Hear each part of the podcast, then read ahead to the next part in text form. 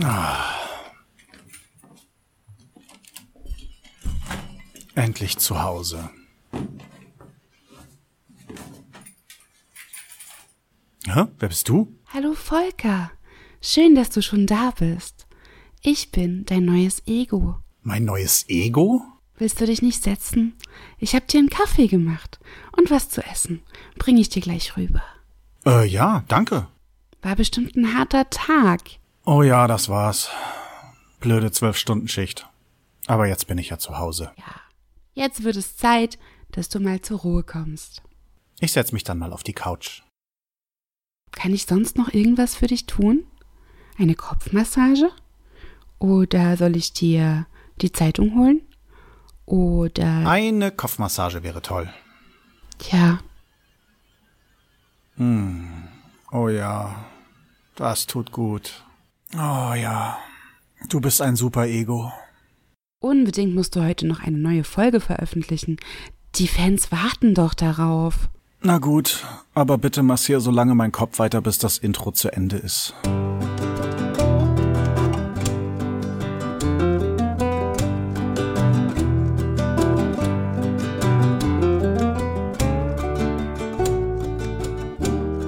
Hallo und herzlich willkommen bei Selbstgespräche. Ich versuche heute mal im Stehen zu podcasten. Hab das mal als Tipp gehört bei jemandem. Äh, und da ich heute die Gelegenheit dazu habe, kann ich das einfach mal ausprobieren. Mal gucken, ob ich mich dabei wohler fühle. Ich tänzle auf jeden Fall schon wild hin und her, während ich rede. Ich glaube nicht, dass das gut ist. Äh, aber wir probieren es heute mal aus. Ich kann nicht stillstehen, das ist erstaunlich. Ach, ihr könnt den Hüftschwung gar nicht sehen, den ich hier gerade hinlege, oder? Ich lasse mir nachher noch mal ein bisschen den Kopf massieren. Und dann war das ein perfekter Tag, würde ich sagen ein bisschen tanzen dabei. Wie läuft's bei euch? Wir haben Wochenende. Ich werde dieses Wochenende wieder schön arbeiten, die ganze nächste Woche nochmal schön Spätschicht machen wie heute. Ach, ich kann mir nichts Schöneres vorstellen. Und die Woche danach, wenn ich dann eigentlich Frühschicht haben sollte, darf ich schön wieder nach Mölln tuckern für eine Woche. Da steht mir dann aber auch ein richtiges Wochenende bevor, an dem ich Wochenende machen kann. Und mal gucken, ob ich an dem Wochenende dann auch was Schönes unternehme. Wie weit plant ihr eigentlich immer so voraus? Ich mache das eher selten, dass ich groß im Voraus was plane. Es geht meistens spontan und meistens auch nur, wenn andere Leute mich fragen, hast du mal Zeit?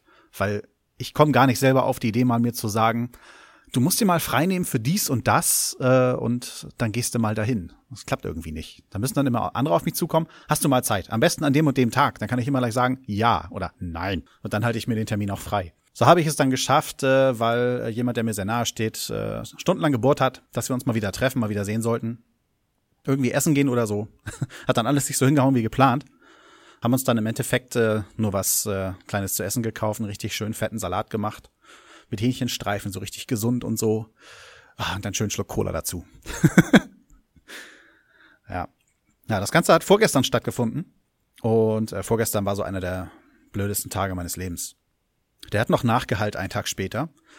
Äh, das ging schon los. Äh, vormittags äh, habe ich halt äh, Leute getroffen, die ich kenne, die dann halt erzählt haben, äh, dass bei denen in der Ecke irgendwie wohl eine Unterbringung ist für Flüchtlinge aus Osteuropa, wenn ich es richtig verstanden habe. Äh, die haben da wild randaliert, belästigen Kinder auf den Schulhöfen der Schulen und äh, ja, in dem einen Laden kann man halt nur noch einkaufen, weil das Security ist, äh, weil die Leute sonst da alles klauen würden und äh, die haben wohl auch Scheiben da eingeschlagen, also richtig ähm, Vandalismus betrieben. Ja, finde ich immer traurig, wenn ich sowas höre, weil äh, es war dann ja nicht nur irgendwie eine kleine Gruppe oder zwei, drei Leute, es waren alle. Und äh, ich habe dann auf Durchzug geschaltet, weil ja leider, wenn solche Leute so etwas sagen, sind die meistens allglatt.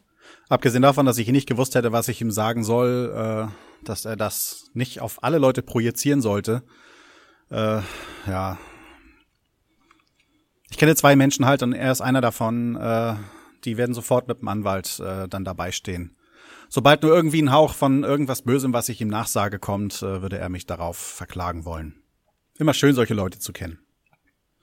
Ja, und als ich dann bei meiner Verabredung war, vorgestern Abend, äh, ging es dann tatsächlich mit dem gleichen Thema weiter, wo dann äh, alle Kleinigkeiten, die vielleicht irgendwo mal aufgefallen sind, äh, auf äh, alle Rassen und Gattungen der Flüchtlinge niedergebrochen wurde.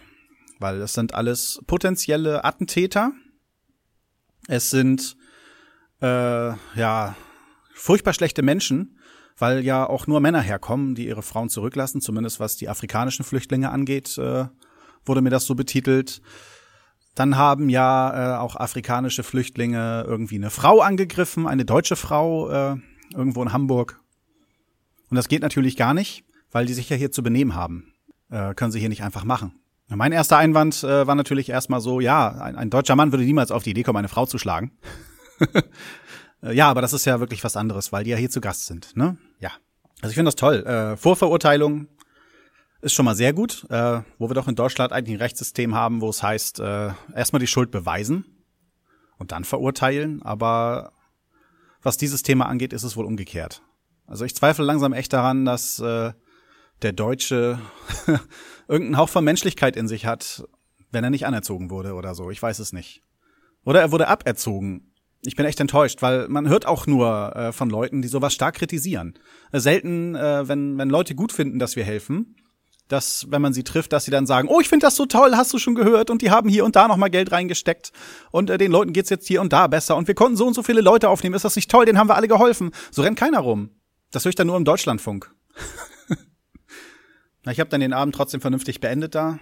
Ich hätte eigentlich gleich gehen sollen, als das Thema aufkam. Aber so wie das manchmal ist mit nahestehenden Personen, also zumindest ist es bei mir so, das will ich nicht gleich in die Ecke feuern, wenn es mal wieder einigermaßen gut aussieht. Ich habe da versucht, ein bisschen den Kopf zu waschen, aber es hat nicht funktioniert. Es gibt Leute, die weichen von ihren Ideologien nicht ab. Insbesondere, wenn man so sagt, du musst doch mal so ein bisschen die Medien verfolgen. Nein, die Medien lügen alle. Das habe ich doch erlebt bei jemandem, den ich kenne. Die haben alles verdreht, die ganzen Tatsachen haben sie verdreht. Das sind alles Lügner. Aber wo ziehst du denn deine Wahrheiten raus? Na, von Facebook. Ich meine, da bleiben einem auch die Worte weg. Was sollst du sagen? Ja, Facebook. Da sind natürlich keine Spinner, die dich anlügen würden, die äh, nur ihre Propaganda da vertreiben oder so. Ich meine, okay, ich mache das hier ja auch. Ich sag euch ja auch nur, was ich denke. Aber ich habe eigentlich nicht vor, irgendwas, was ich hier gehört habe, als Wahrheit zu vertreiben, wenn ich mir nicht sicher bin, ob es Wahrheit ist. Ich kann euch nur sagen, ich zweifle an viel von dem, was man so hört. Und ich finde, man sollte erst erstmal handeln. Also auf eine vernünftige Art und Weise handeln, helfen und dann Fragen stellen. Mann, das ist so ein schweres Thema. Auf jeden Fall habe ich dann beim Nachhausefahren gemerkt, dass ich doch einen ziemlich dicken Hals hab, deswegen, was mir äh, während des Abends da weiterhin nicht aufgefallen ist. Und als ich dann zu Hause ankam, bin ich endlich mal wieder auf einen normalen Menschen äh, getroffen. Ja, okay, es war meine Frau. Und äh, dann habe ich da erstmal meinen Frust abgelassen. Und die sagte auch, sie hat jedes Mal schon die Nase voll, wenn jemand mit dem Thema anfängt. Weil auch sie das kennt, äh, dass äh, die Leute dann einfach nur ablästern wollen, dass denen das nicht passt. Und äh, das, was ihr halt immer am besten gefällt, äh, wenn da Leute sind, die sagen, ich habe ja nichts gegen Ausländer, aber. Ja, das ist äh, somit das Beste.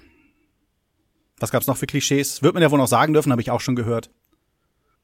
Also ich kann das hier alles nicht gut erzählen. Hört euch Potthorst an. Ich glaube Folge 564. Ich werde die dann einfach nochmal im Feed verlinken oder so. Äh, da müsst ihr unbedingt reinhören, falls ihr es nicht gehört habt. Ich finde das so wundervoll, was er sagt. Da hat er mir ganz viel von der Seele gesprochen. Das hatte ich glücklicherweise an dem Abend dann auch noch gehört.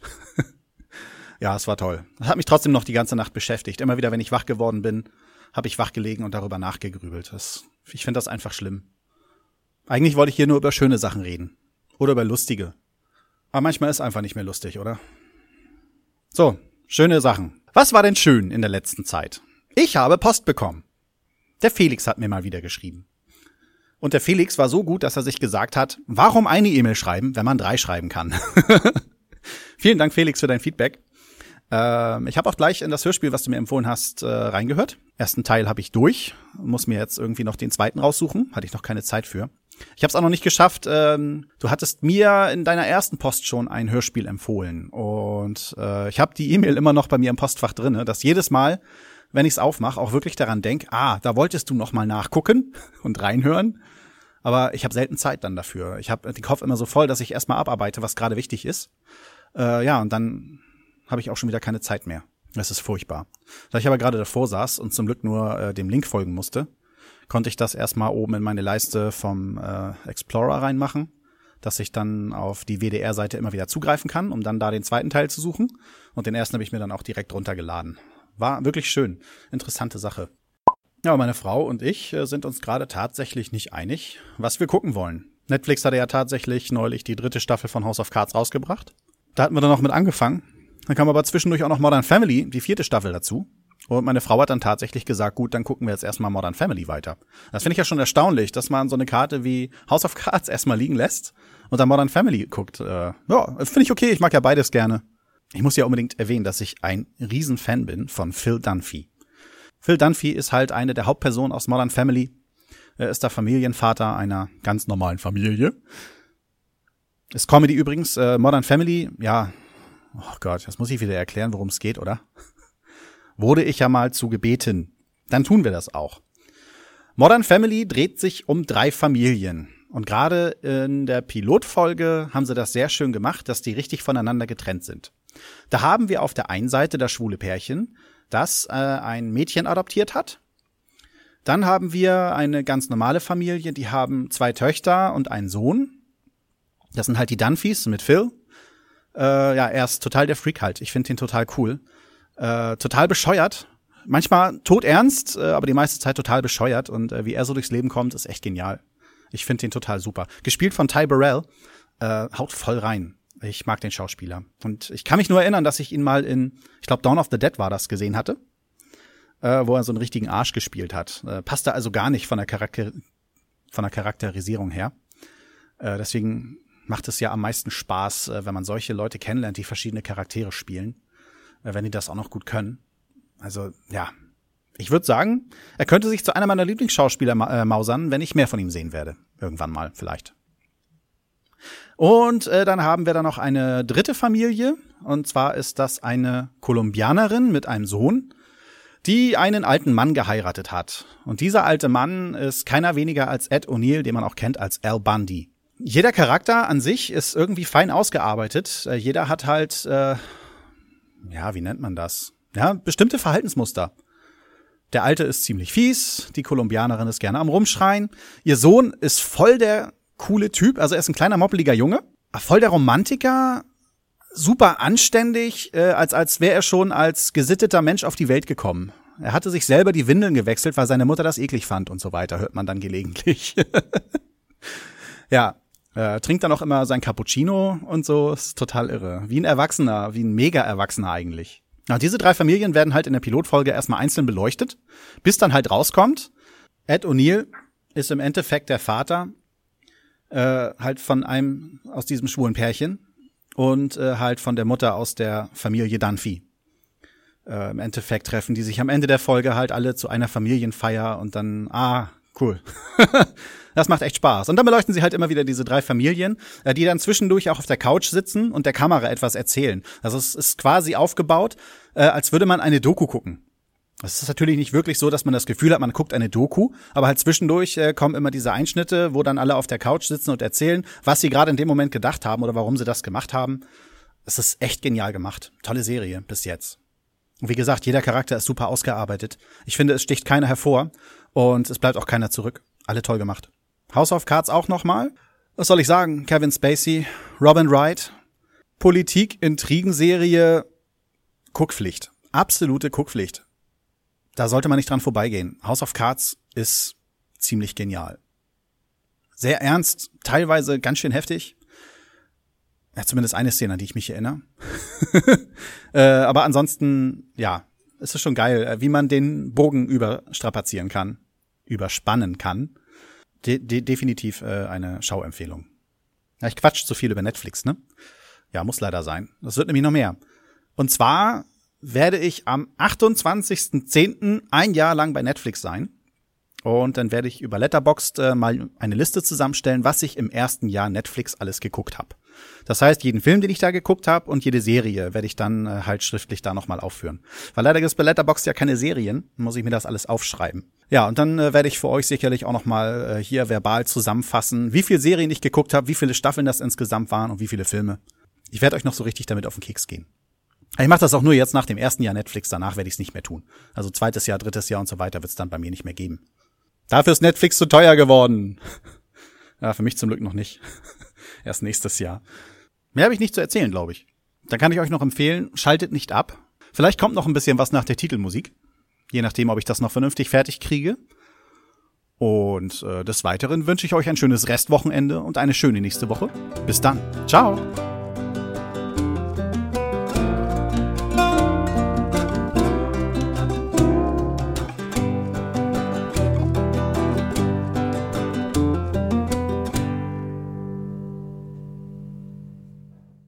Sag mal, Volker, kann ich dir noch irgendwas bringen? Kann ich dir noch irgendwas Gutes tun? Ach nee, danke. Ich kann mir nur mal nicht vorstellen, dass es da draußen wirklich jemanden gibt, der sich das anhört. Ja, ich bin sicher nicht der Einzige, der super findet, was du machst. Ach komm, du verschaukelst mich doch nur. Nein, Volker, du bist toll. Oh, warte mal, da kommt was in den Nachrichten. Ich mach mal lauter. Und hier eine Eilmeldung. In einem Waldstück an der B5 zwischen Geesthacht und Laumburg wurde ein total verwahrlostes und verhungertes Ego entdeckt. Wir schalten zu einem Interview mit dem Ego. Erzählen Sie doch mal, wie lange sind Sie denn weg gewesen? Oh Mann, ich weiß doch gar nicht, wie lange ich weg war. Am 23. August konnte ich meinen letzten Tweet schreiben, als ich mich verlaufen hatte. Aber, aber danach war mein Akku alle. Das ist schon drei Wochen her. Drei Wochen lang irre ich hier schon durch die Gegend. Und Sie haben ja das Ego gefunden. Wie haben Sie das eigentlich geschafft? Ich bin Batman. Ah ja, gut, danke, das leuchtet ein. Wir gehen zurück ins Funkhaus. Die Ermittlungen haben bis jetzt ergeben, dass dieses Ego bei einem gewissen Teddy zuletzt beherbergt wurde und dort rausgeschmissen wurde. Nun machen die Behörden gerade den richtigen Halter dieses Egos ausfindig. Ego? Tja, Volker, ich glaube, ich kann hier nicht bleiben. Ich glaube, du musst dein altes Ego zurückholen. Wie jetzt? Du gehst?